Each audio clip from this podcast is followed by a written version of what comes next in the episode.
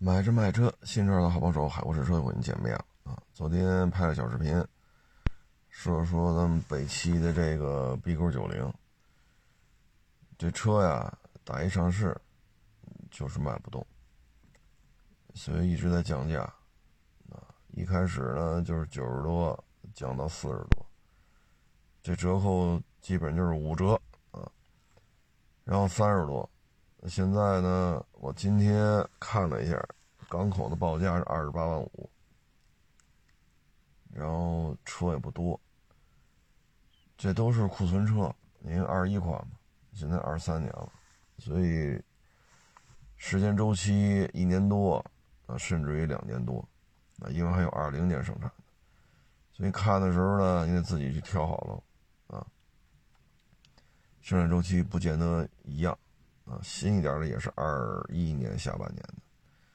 再一个呢，这些车没有质保，啊，嗯，你要是港口买的话，它有质保，那你得看清楚这个质保，因为港口有质保险，它是不是保险公司买的质保险，啊，还是说四 S 店认可的质保，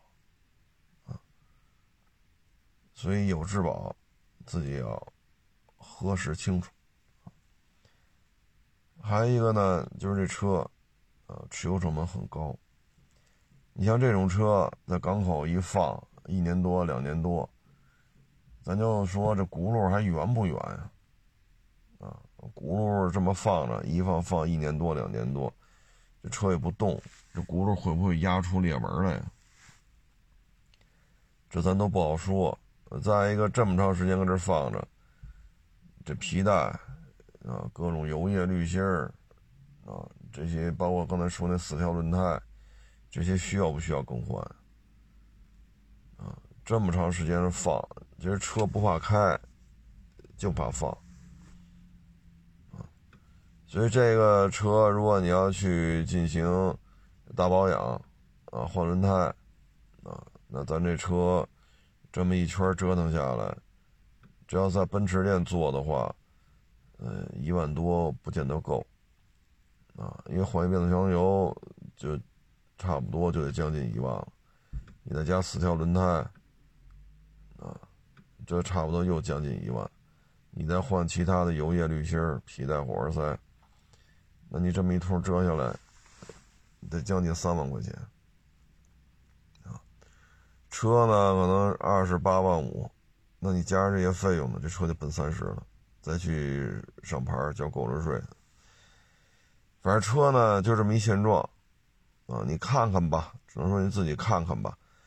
就是这车需要不需要花钱收拾，啊，如果轮胎开起来没有问题，不跑偏，轮胎也没有什么异常现象，你仔细观察一下，轮胎也没有裂纹，那轮胎不用换。油液呢，看你自己了，啊，你觉得不放心就换，你觉得放心。那你就开，啊，反正这车呢，就是卖不动，啊，卖得动的车，它也不可能这样。这车呢，指导价九十多，啊，现在等于三折都不到了，啊，两折多，啊，那九十多万的话，它要三折，这车得卖三十多，现在连三折都做不到，这都是有原因的。车呢，还是个进口货。啊，它不是说北汽自己生产的，这是原装进口的。啊，有的说国内换的标，有的说国内换的前后杠。甭管你换的什么吧，反正这车基本上就是一进口车。啊，呃，换标也好，换前后杠皮子也好，这个你也不能说它是一国产车呀。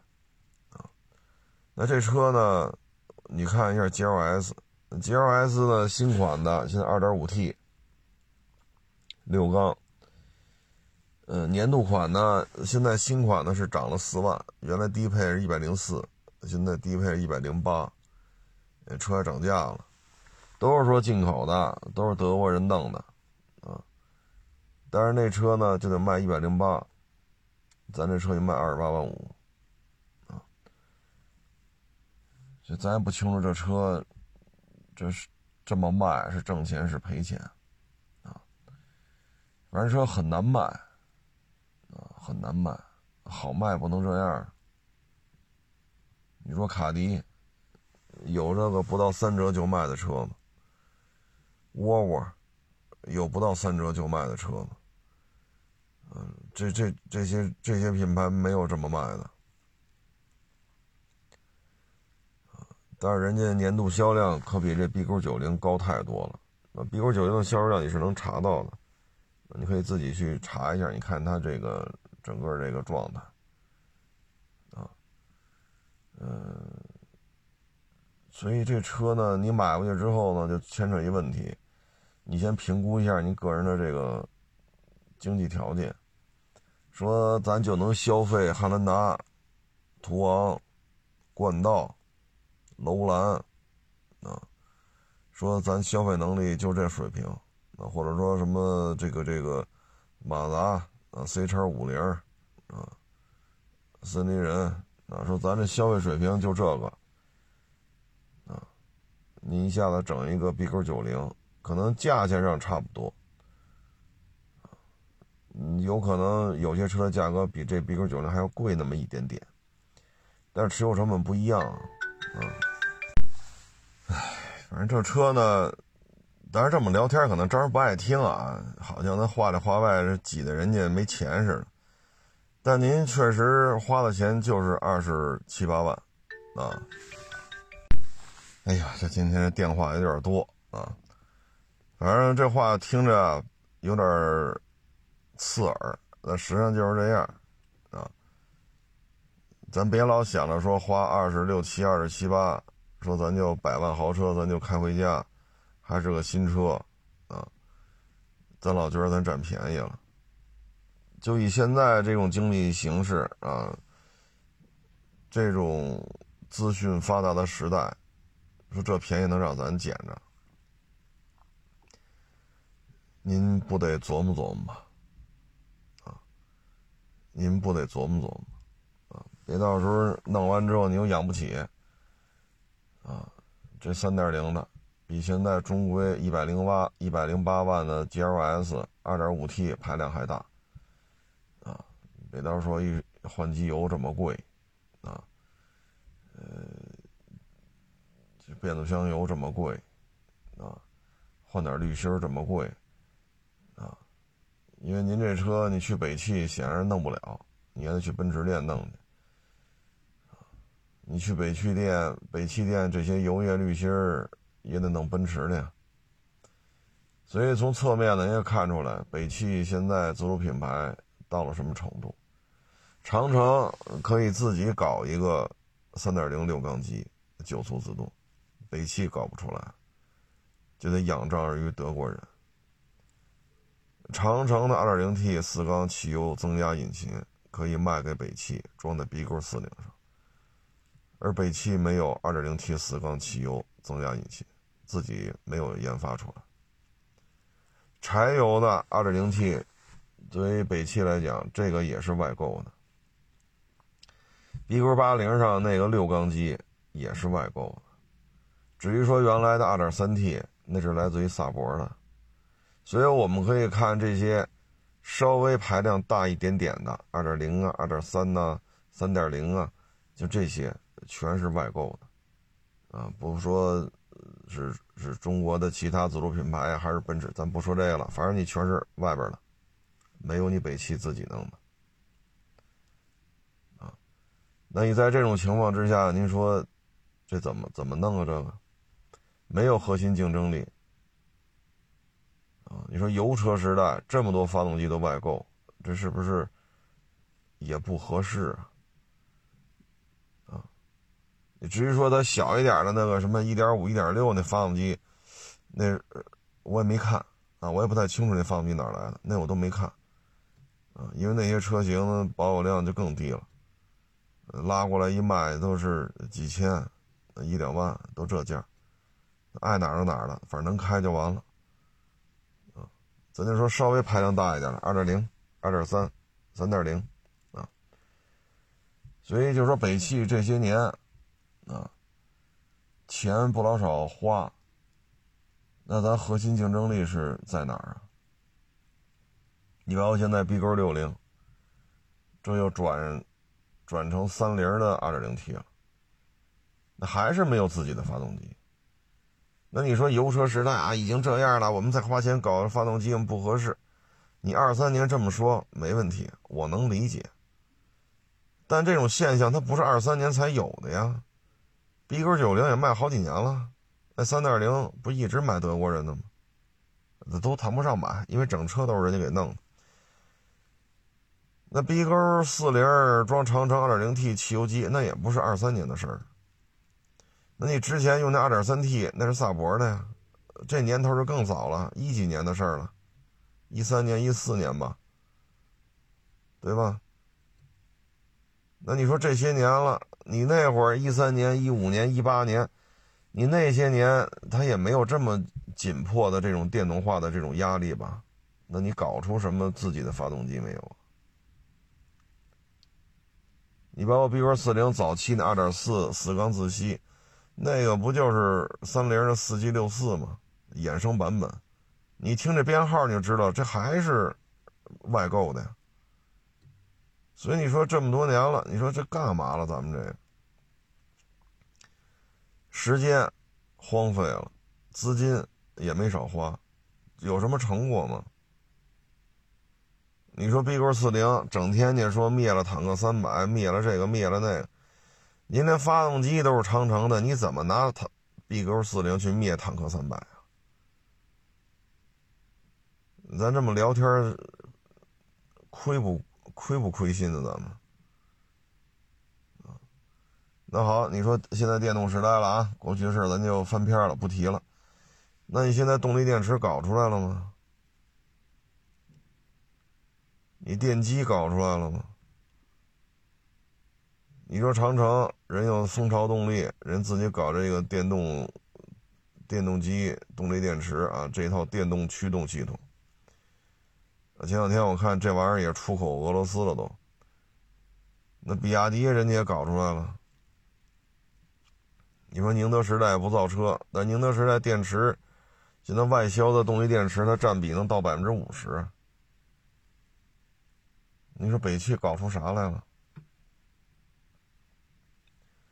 办公楼一栋又一栋，那地皮也挺大，每年开销也不少，搞出啥来了？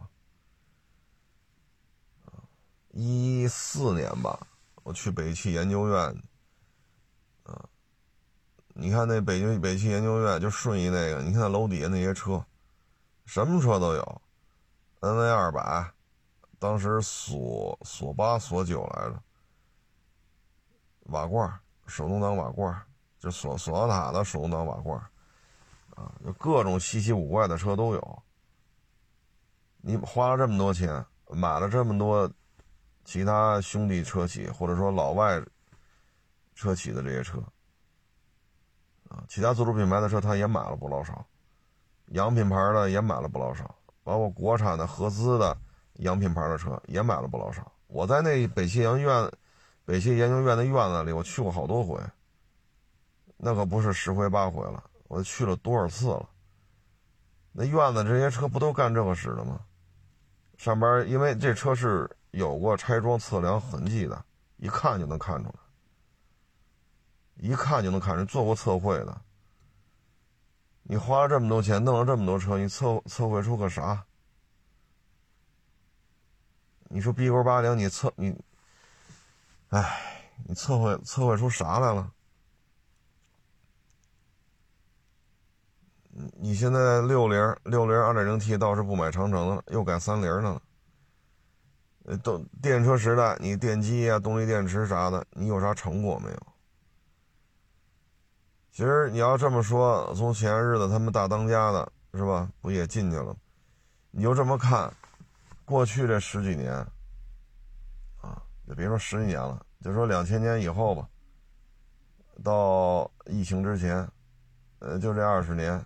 实际上这是，实际上这是中国汽车发展的黄金二十年，啊，就从两千年到二零二零年，就是疫情之前啊。这二十年呢，有太多的主机厂做起来了，有太多的主机厂呢取得了辉煌的业绩，啊，你比如说比亚迪、长城、吉利、对吧？这属于偏民企性质的。你包括摩托车，啊，你像钱江，钱江不是收了倍耐力了吗？现在好家伙，造摩托就跟，哎呀，就跟那个不要钱似的啊！这也不知怎么弄出这么大一个发动机车型研发团队了，你都弄不清楚现在强奸钱江有多少种车，多少种发动机。那春风啊，跟 KTM 这现在也在国内也算是大厂啊。然后其他的，你些主机厂也都做起来了呀。你像那龙芯，对吧？人家跟宝马、跟本田呀，好像还有谁来着？奥古斯塔是谁来着？对吧？你钱江除了倍耐力，有钱江哈雷，啊，春风 KTM，啊，这不都做的规模都不小啊。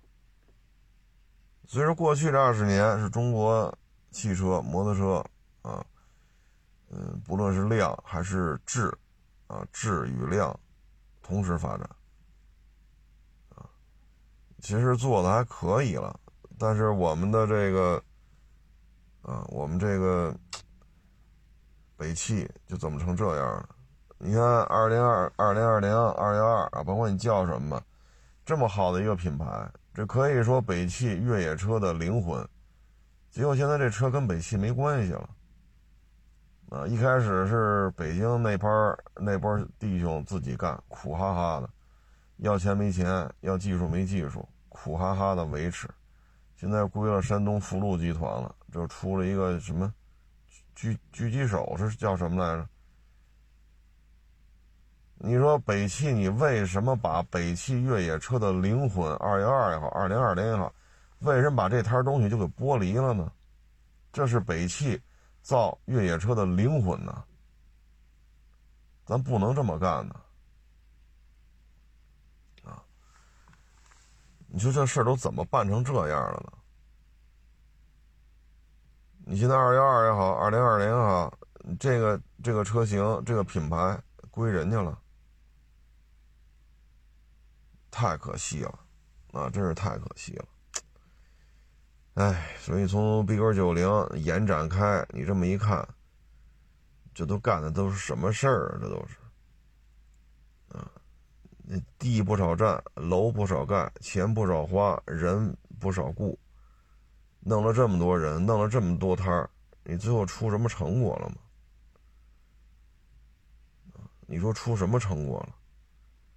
你 B 勾八零有几个普通消费者去买去？B 勾九零要卖的好，能打三折都不到吗？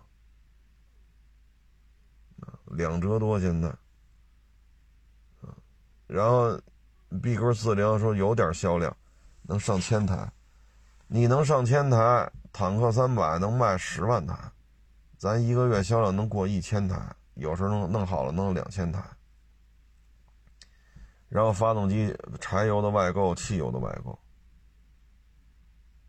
可以说黄金二十年，北汽真是在这黄金二十年当中，你要说没成绩吧，也不合适。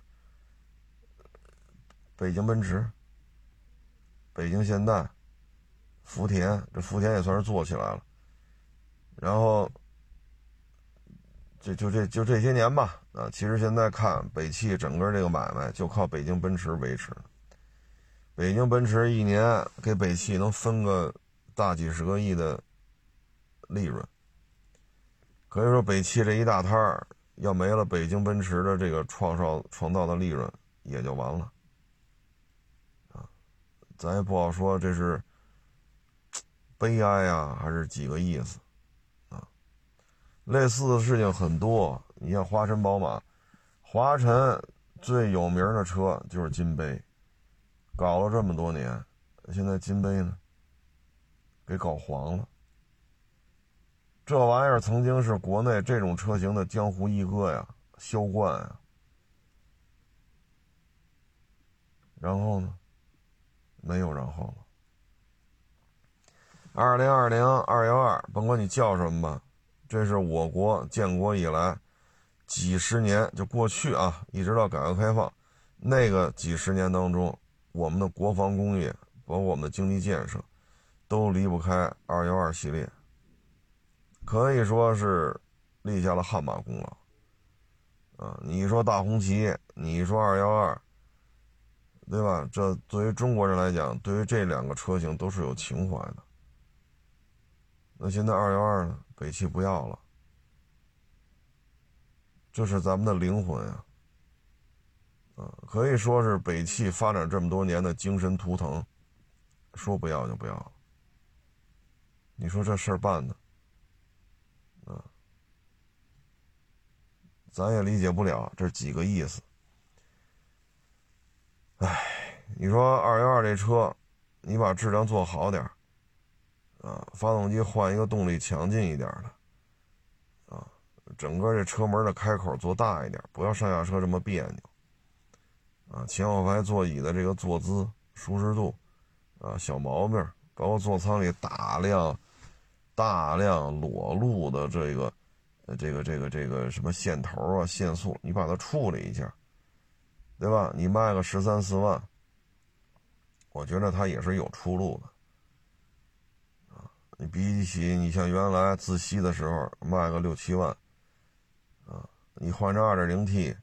你做精致一点，轴距加长，车门开口加长，座舱密封改一改，座椅改一改，这些裸露的线束重新安排一下，你卖个十二三万，你翻一倍，只要你车做的质量好，性能好，它一样有人认的。那你看哈尔维是我临停产的时候，那车不也就十万块钱一辆？那大家就很认可。你顶着二幺二的这种光环，或者二零二零的光环，你卖到十二万，我们觉得它也有市场。那前提是质量得改改，质量不要做的这么次。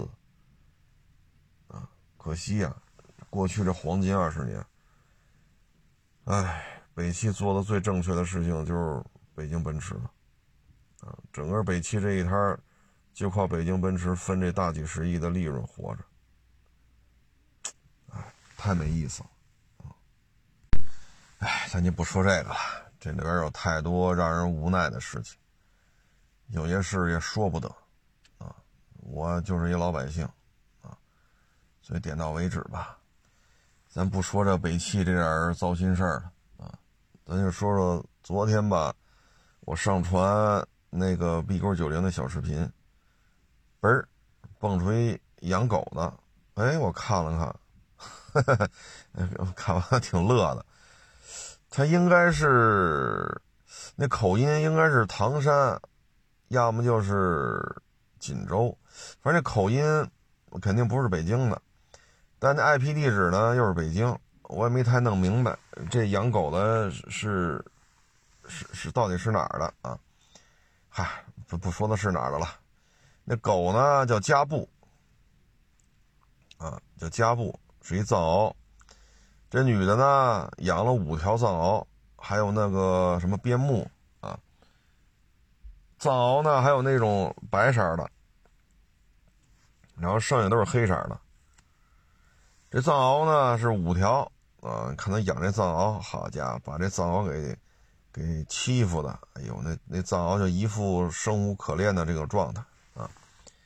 呃，反正都是一些段子嘛，啊，就是一些段子。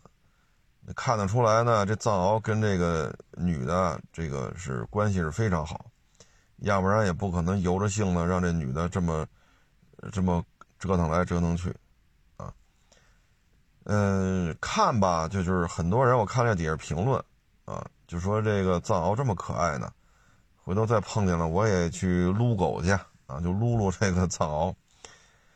这事儿啊，反正可乐嘛，确实挺可乐啊。嗯，包括那个狗在他那屋里床上尿尿，那藏獒，然后这女的追着就打，啊，给这藏獒吓得屁滚尿流往外跑，啊，这看着确实挺可乐的，啊，是大家以为藏獒就是极其的凶残，怎么在这片子里弄得跟一个小猫似的，啊，然后那藏獒那么大个儿，啊，站起来得一米七了，那那那那那条藏獒叫加布。啊，有说二百斤重的，有说一百多斤重的啊，甭管多重吧，那你见着那女的就跟那猫似的，嗷嗷嗷，好，就这么叫，声音也特别小。哎呦，看的确实挺可乐的啊！当然这些都是段子啊，说的都是段子。但是呢，就是提醒各位，藏獒的这种凶残啊，是它是有两面性的。这女的呢，打小是养这藏獒，啊，包括好这个藏獒，它还有公獒有母獒，公獒母獒生了小藏獒，她也去照顾，啊，她也去喂，啊，然后每天都是跟这藏獒一起玩啊闹啊啊。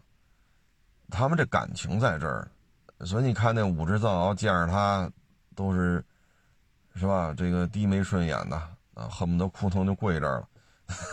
这女的，一嚷嚷，这狗立马就怂啊。但是呢，咱们别因为这个看完了，咱就谁家有藏獒，咱也伸手摸去啊。因为我这当年也养过这玩意儿，也是不止一只啊，也是大藏獒、小藏獒、下小崽儿，这个那个，还同时还养了黑背。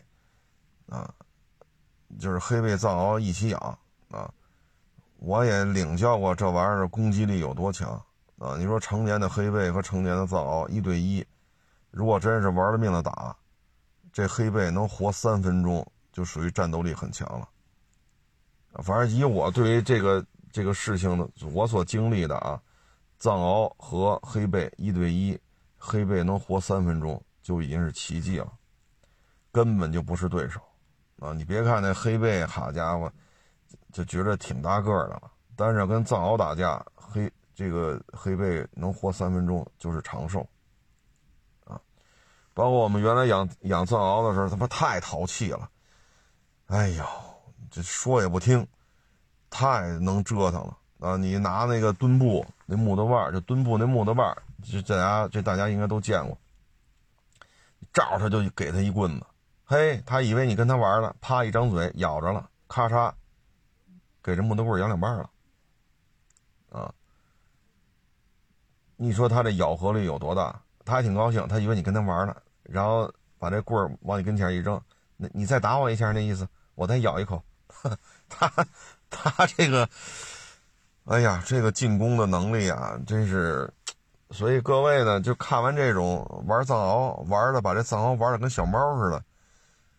你看看就行了啊！你千万别遇到说去谁那玩啊，或者去谁家那儿或哪个村里看见有这藏獒，你千万别上去摸去。这玩意儿蹬都蹬不动啊！他要急了眼了，你看一百大几十斤，你说谁拽得动他呀？啊，力量非常大，而且它的这个咬合力啊，这你承受不了。它咬你胳膊，一口就是贯穿伤，就咬你的胳膊啊，一口就是贯穿伤。黑背咬贯穿伤还挺费劲的，只是把你胳膊肉给你咬咬裂了，撕裂伤。但是藏獒是贯穿伤，这完全不是一性质，就是它这一口下去透亮了，就你这胳膊拿起来一看，中间一动透亮了，这是贯穿伤。所以它的咬合力，它的这种进攻的能力。远在黑背之上，啊！但是呢，那黑背呢就是小聪明，整天抖机灵，所以你都觉着黑背挺聪明的。藏獒呢，那属于看得明白，他懒得他懒得干这些事儿，啊！所以有些时候黑背要抖机灵抖大了，给藏獒惹急了。就藏獒如果老吃亏的话，一次忍了，两次忍了，次数多了，藏獒就会。就会找这个黑背要说法了，啊，你就会看着这台这条黑背牛逼哄哄的啊，也上百斤重，这黑背活不了三分钟，啊，所以藏獒呢，大家就是还要保持距离，啊，不是人家在人家弄得跟个小猫似的，你看见了你也去弄去，那他这一口咬你的胳膊的话就是贯穿伤。咬你的手的话，你手指头就会没了，它直接就吃了。啊，包括如果说你养小狗，养小狗的话，一定要拴着，因为藏獒有些时候它对于同类的攻击，它属于看看缘分啊。有些我们当时弄回来小狗呢，还能玩，哎，就放在那儿了，就大院子里啊，就就藏獒吃什么，它也过去吃两口。藏獒若在那儿趴着，他还跟边上，这能玩到一块儿，如果有些狗玩不到一块儿去，那黑背也就勉强活三分钟。你弄个什么小泰迪、小京巴、小松狮，那可能就是一口或者两口的事儿。啊，这个玩意儿是非常凶猛的，非常凶猛。啊，嗯，到什么程度呢？你看，我们原来开金杯，拉着这大藏獒，啊，就站起来跟我一边高，双手搭在我肩膀上，这嘴得对着我脑门啊，你说这藏獒得多大个？他我们白天开着金杯拉他出去，去村里边啊，这家伙呢在车上就不行了，啊晕车，大脑袋往往你这肩膀上一搭，呜呜呜呜就不行了，怂着呢，啊就就跟跟我们这是怂着呢，就怂的不行了，但是呢一开车门一下来，全村的狗都叫唤。虽然他没出声，但是全村的狗都知道来了这么一个。然后这藏獒晃荡晃荡，啊，你拍拍它，啊，这个那个的缓缓，这藏獒哇，一口就这一声啊，全村的狗都安静了，啊，他就叫这一声，全村的狗都都安静了。这就不是在金杯车上，那脑袋往你肩膀一搭，哦哦哦哦哦哦哦，就他就不这样了。他也知道这么多狗。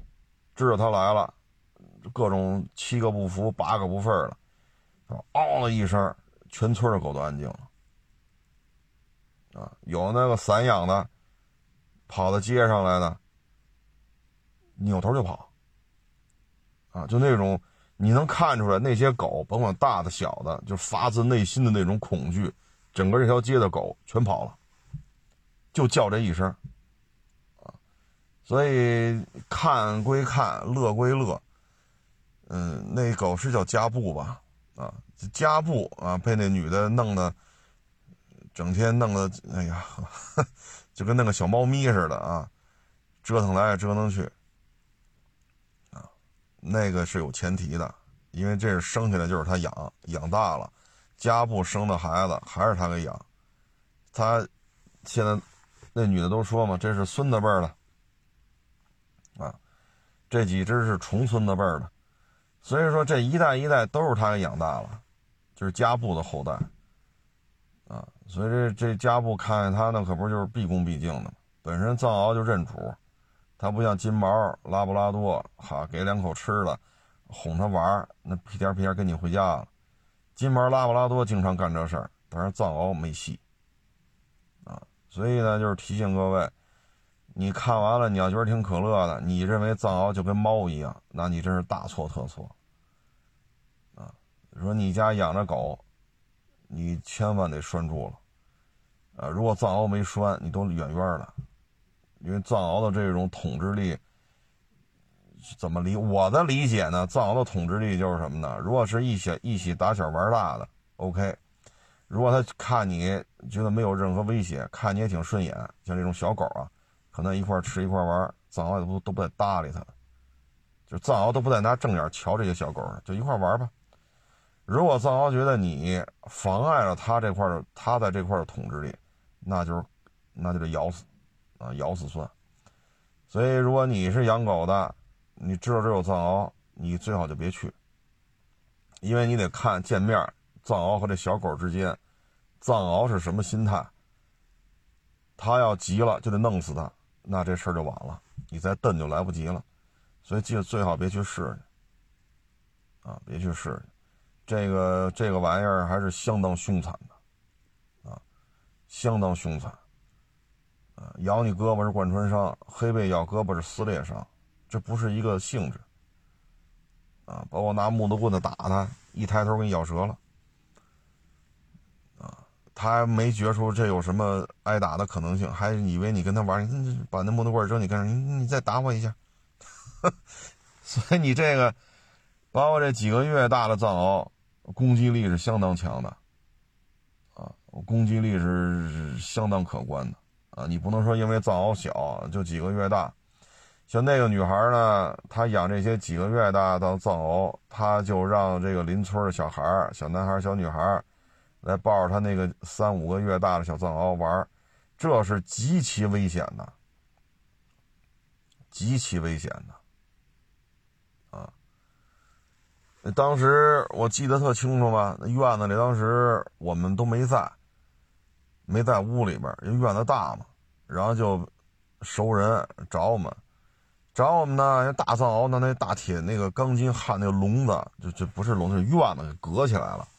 我们当时在这个铁栅栏里边呢，弄这个大藏獒、黑背什么这个那个，就没看见，没注意。然后他就熟人也是就进来了。进来了呢，结果呢就上屋了。他也知道那铁栅里边是不能进的，那进去你像一群藏獒，那不给他吃了，就跑屋里去了。一跑屋里边，好，当时我们没想那么多，几个月大的小藏獒跟那屋里边待着呢。结果这个就炸了窝了啊，就喊就喊救命啊，这个那个。然后我们噔噔噔的过去看，好家伙，找那俩人。站在桌子上了，站在桌上喊救命了。那小藏獒，好家伙，你不是站桌子上吗？那小藏獒小啊，蹦不上去，那怎么办呀？啃啃他妈那桌子腿呢！我操！我说这家伙，你这，我对这玩意儿就刮目相看了。我说这平时不他妈怂包一个吗？整天跟着屁股，呜，整天就跟那后边他妈的摇头摆尾的，啪踢他一脚，呜。这这可怂了！我操，这这一不留神看屋子看的可真好。那俩人站在桌子上喊救命嘛！哎呦我老天呐！哎呦，我说您这太赶紧把这藏獒抱一边去了。其实没多大啊，所以这女的让这些小藏獒三四个月，我看这体型也就三四个月。因为跟我当时养那小藏獒，把那俩人弄到桌子上下不来，然后压着藏獒还急了，啃桌子腿儿，把桌子给啃翻了，你俩不就掉下来了吗？掉下来咬死你，就跟那藏獒一边大，所以也就是三三四个月的量。他把这藏獒抱出去，让这村里这个这个小孩我看也不大，十岁、十一二岁、七八岁，这可是相当危险的，相当危险。啊，因为我这个亲眼所见嘛，所以我对这玩意儿的这个杀伤力还是非常了解的。你像这人村里的小孩八九岁、十一二岁，你把这三个月、四个月藏獒让他抱着玩一旦这藏獒是吧，那这后果很严重啊，很严重。也许啊，也许这藏獒可能。就是当时我们是在那个钢筋棍焊的围栏里边弄那一大群藏獒、黑背啊，什么这个那个，可能这个没有主人在嘛，小藏獒可能就就护主啊，领领领地意识特别强。也许啊，可能这女孩在边上，然后大家一块玩，可能小藏獒也就没有这么强的攻击性了。这藏獒这玩意儿护主的这种意识是非常强的，啊，护主的意识非常强。你比如说，你把大藏獒提了出去，然后你比如说你在这个椅子上你就睡着了，啊，这藏獒呢二话不说就蹲你边上了，离你几十米，它自己有一个概念，离这个主人几十米画一圆圈，谁要敢超过这个界限，上去就咬。你出了这圈，你跑了吧，它就回来了，又趴在身边上，就这么看着，直到说你不睡了，你醒了，谁也不许进，谁进咬谁，所以藏獒这种看护能力啊，包括这种进攻意识啊、杀伤力啊，这个玩意儿，你别看它傻乎乎的，你。你这不是自己养的，这千万不能跟藏獒单独相处，啊，这会出人命的，啊，所以这个玩意儿极其凶残，啊，当然这片拍的也挺可乐的，啊，这几个藏獒生无可恋嘛，啊，逼着那藏獒问我美吗？啊，那藏獒一他反正也我也不知道这片儿怎么拍出来的，也没剪辑。那女的问那藏獒我美吗？那藏獒啪就把脑袋扭一边去了。哈哈。然后这个女的啪就把脑袋给掰过来，说美不美？然后藏獒一一窝哦，哎呦我老天，看着真好玩啊！但是就是提醒各位，他跟这藏獒怎么折腾，藏獒不带急的，啊，不代表咱们马路上看个藏獒，咱也这么折腾你，你也跑那藏獒边上问去，我美吗？那，所以这东西是吧？嗯，反正这各位吧，就是小视频呢，可乐咱就看，啊，但是千万别带到生活当中来。这里边是有巨大的反差的，那这两天比较热闹的，就是那个什么中中中电科是什么来着？啊，那个员工在微信群里边跟他的主管领导啊发生了一些言语上的冲突，底下的人呢就跟着他一起要求辞职。那这事儿呢闹这么大，最后处理呢？是这个小伙子，那应该是个小伙子吧？哈，具体我没看啊，没没没去具体研究这个人是什么情况。就是这小伙子就主动离职了，而他的主管领导依然是稳坐钓鱼台啊。那现在这事儿就闹大了啊，上了热搜了啊，不论是短视频呐、微博啊、朋友圈啊，哎呦，包括什么头条啊啊，这个。铺天盖地的，这个微信群聊天记录，应该说，嗨，应该说比较愤怒吧，啊，加班是可以理解的，但首先你得明确这个加班得是有意义的，它得是有意义的。第二，加班行，兄弟们受累了，那你当官的得跟这，对吧？你手底下人得同甘共苦。你说大家加个班，拼个什么进度？行，大家就晚走会儿。那你也得在这盯着呀，对吧？说有的单位可能福利待遇比较好，你给大家就是可以把盒饭领回来，是吧？跑跑腿儿啊。说有的单位可能福利待遇没到这份儿，那既然咱们是当官的嘛，对吧？咱是这个团队负责人，咱收入比他们高一点，你哪怕一月高个。一两千，啊，八九百，啊，那这时候你可以买点吃的，啊，然后买点饮料，然后你给大家发发，啊，这样的话呢，大家也觉得行，啊，最起码咱们是一起同甘共苦，对吧？如果按这聊天记录呢，就是当官的也不来，啊，然后让底下人加班，而且加班次数很多，加班的时间也很长。而且呢，又不懂技术，加班这些东西，现在一看吧，好像也没什么用，无无无用功吧？啊，应该算是。这种事儿其实也不光说是国企啊，当然了，现在这中电什么什么人说了啊，这不是我们这个下属的，啊，不是我们集团内部的这个员工，所以这个事儿咱现在也不太清楚啊，到底这员工是哪儿的？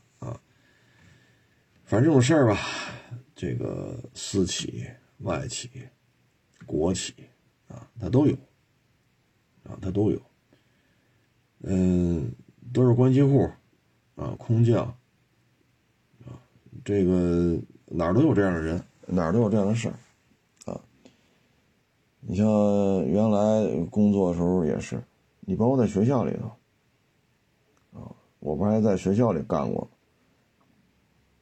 那学校里头也是这样，那也是关系户啊。这个怎么说呢？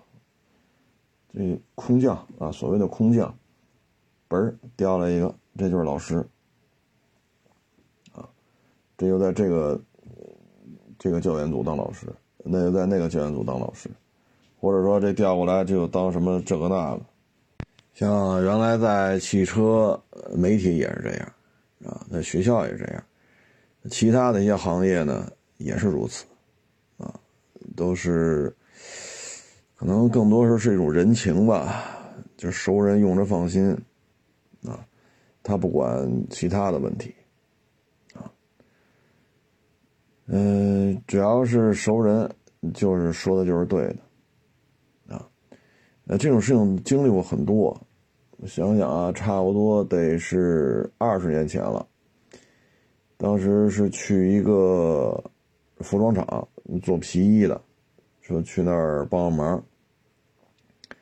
因为什么呢？这个他们是姐儿俩，都是南方来北京的，啊，那会儿大红门那片不是有这种服装厂吗？当时我去那儿简单的帮了他帮忙。嗯，他这姐姐呢就负责对外联系货源呀、销售，他这妹妹呢就负责盘点。他们除了供这个大红门那个不有几个大厦嘛，除了那儿铺面，他们在其他的一些，呃，北四、北五啊、西四环呀、朝阳啊啊，这北京还有那么，我具体我记不住了，反正还有那么些门店。那会儿不是超市特火吗？说帮帮他妹妹，他妹妹负责这些铺面的，到底上了多件衣服，钱结了多少，然后房租你得定期交，你不是雇了那个导购吗？导购是雇俩是雇仨，导购是多少，然后卖多少，谁卖的，提多少成，就这点事儿，那妹妹就搞不明白。后来呢，说帮我帮我忙。啊，也是经过别人介绍嘛，我就去帮他转了转，啊，转了转呢，我觉得他妹妹这个算数啊是有点问题，就是你在当时那店，他那工厂在哪儿来着？应该在方庄那会儿方庄还没拆的这么厉害呢，现在方庄没有那些地了，就是那么一个厂房吧，啊，这一说也快二十年了，他在那儿，然后你是有出货单的。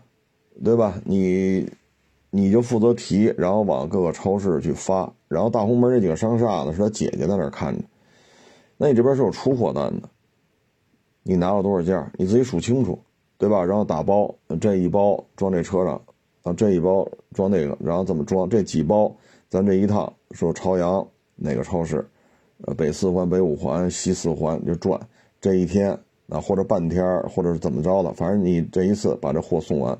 那边导购是要签字的，就代表他收了多少件皮衣。然后呢，你再去盘点，他收到你皮衣的时候，同时你要对店内进行盘点。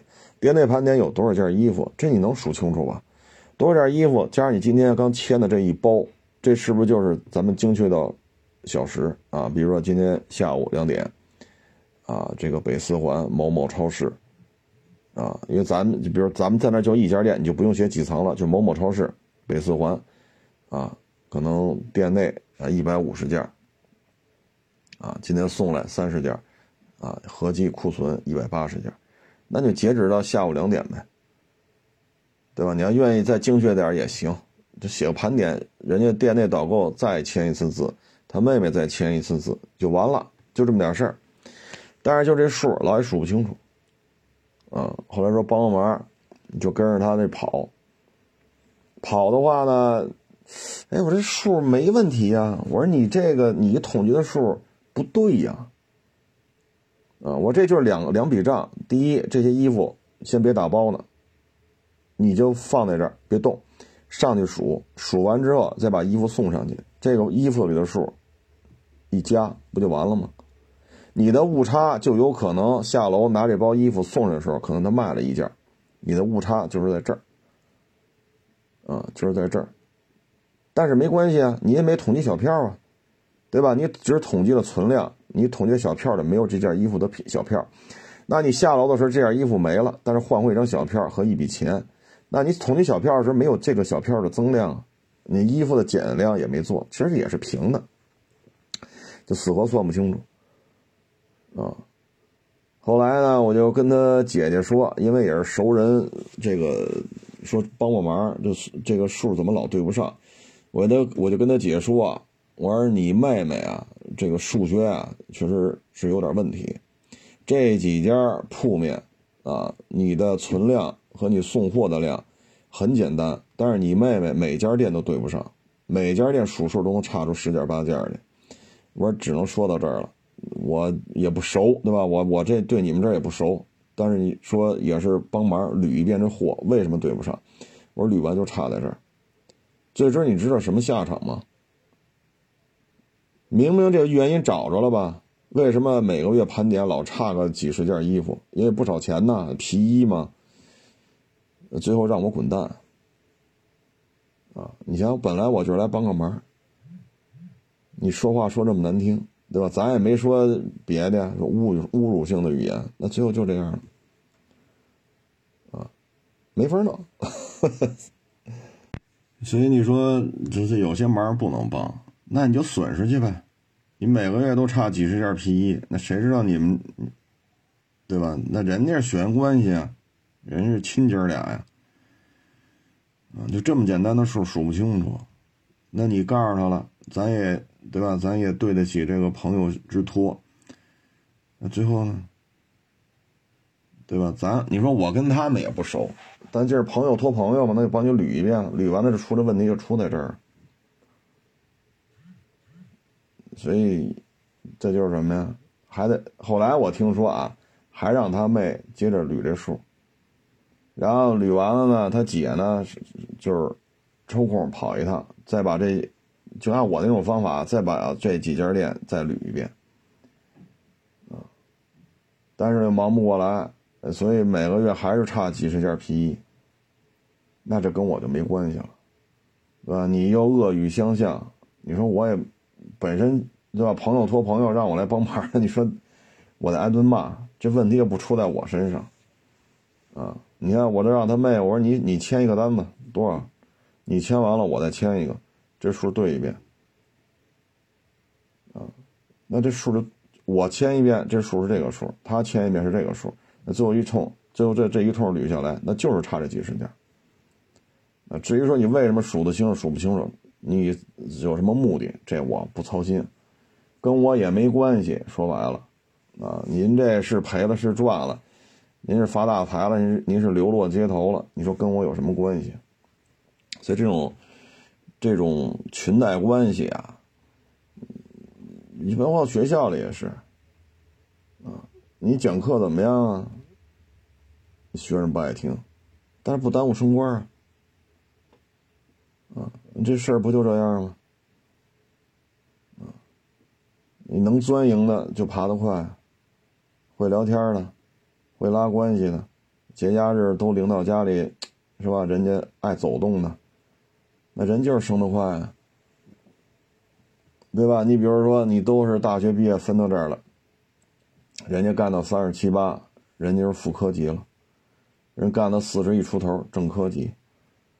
啊，四十来岁人可能就是复处了，那你没办法，那您这还苦哈哈的讲课呢，还做做讲义，那现在应该叫备课啊，叫课件什么的，那会儿都是纯手写的嘛，这个那，这你没招啊，你没招你包括你比如说计算机房的采购，那人家就是抱团你外来的去了，就得给你顶出去。你像人家机房做三个计算机房，每个机房不是几十台电脑吗？这九十年代末的事儿，哎，两千年我我也忘了，反正二十多年前的事儿。那你三个机房做下来，这每个人都买一辆车，就在一个月之内全买车了。你说让大家怎么看呢？然后跟跟他不是一条线上的人都给你排挤出去了。啊，你这你都都在计算机房？你去管那个单独给你弄小办公室，你去弄那个，呃，录像机啊，学校拍什么什么宣传片，你去不去或者有什么开会记录一下，你去弄那个去吧。弄完了，弄到录像带里边留着。后来对，后来有那个光盘了，后来课程光盘做这个，呃，学校的这个历史的这个相应的这些是按月份做做做备份，人不让你介入。啊，都让你去那栋楼里给弄一办公室，都不让你在这栋楼待着。这种事情由来已久啊，像这个呢，就属于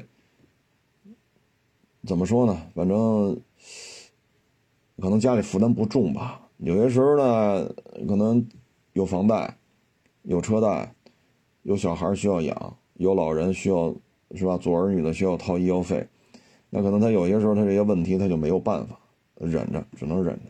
你像这个呢，可能年轻吧，啊，还没有这么多的负担，想怎么着就怎么着了，啊，那你看没有？他是走了，他那个顶头上司那一个还是俩呀？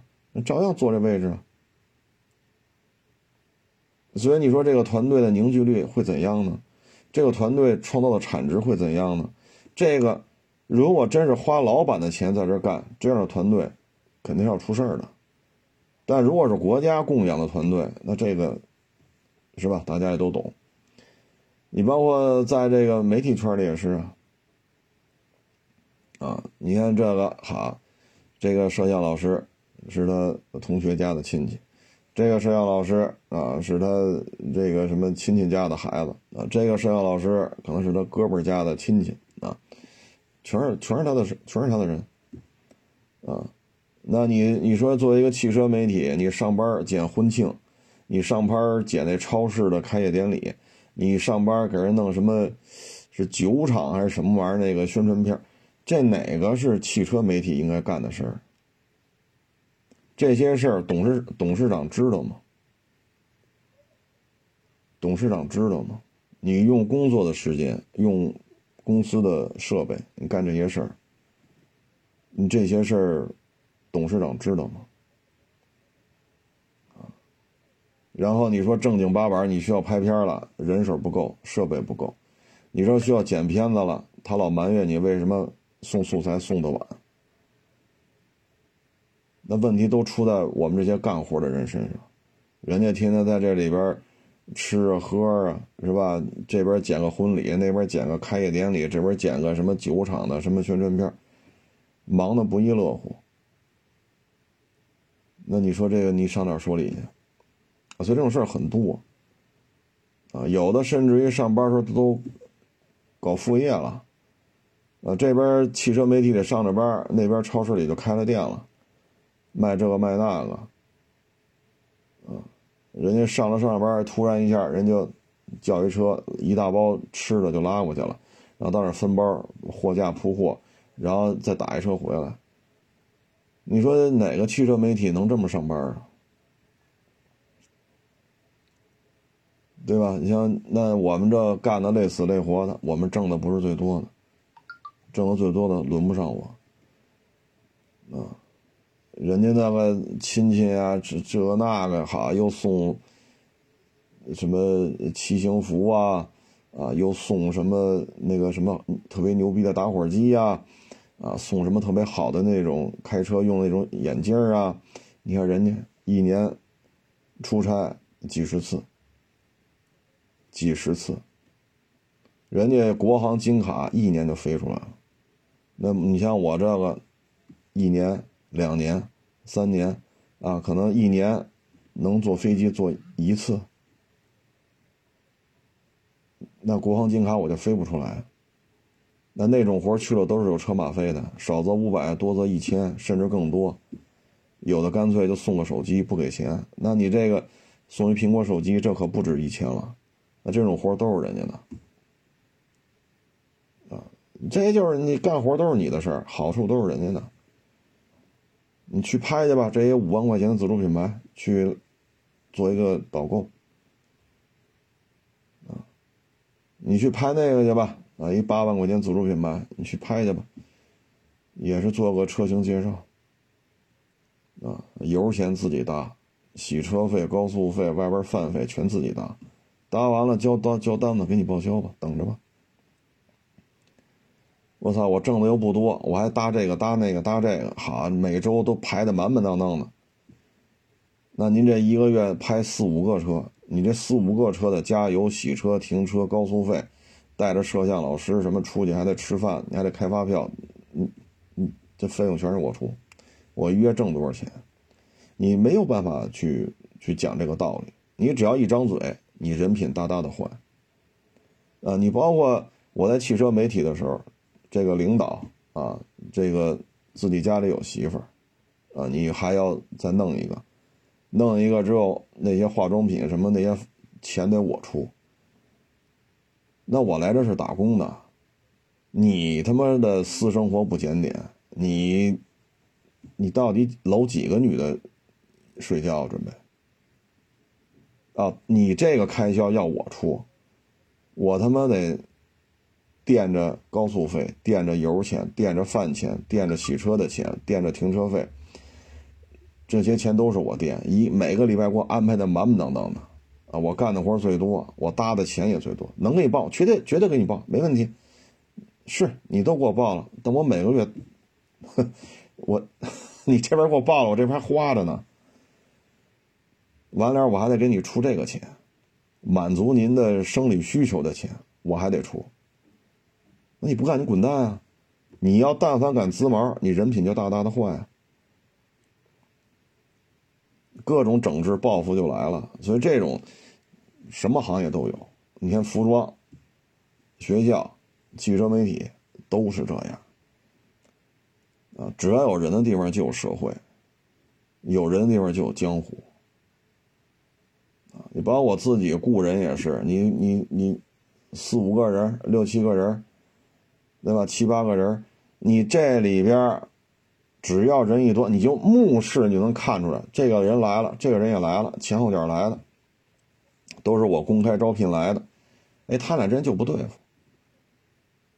啊，可能再有个个把月，俩人就能动起手来。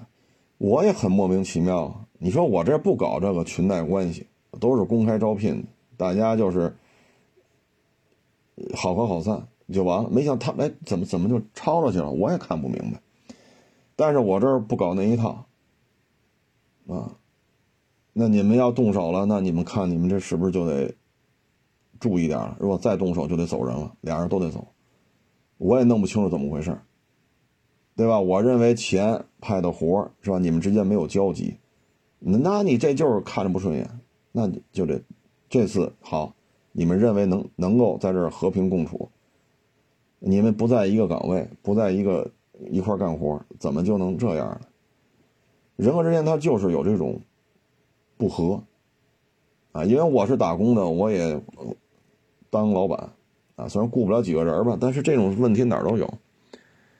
哪儿都有，你包括大车行啊，一说好几十口子，甚至上百口子，啊，那你这个里边评估团队之间也有矛盾，啊，这个是董事长的派来的人，这个是什么谁谁谁，这这里边都是纠纷，啊，所以呢，人和人之间他永远是有瞧得上瞧不上的，只要人一多就会出这种问题。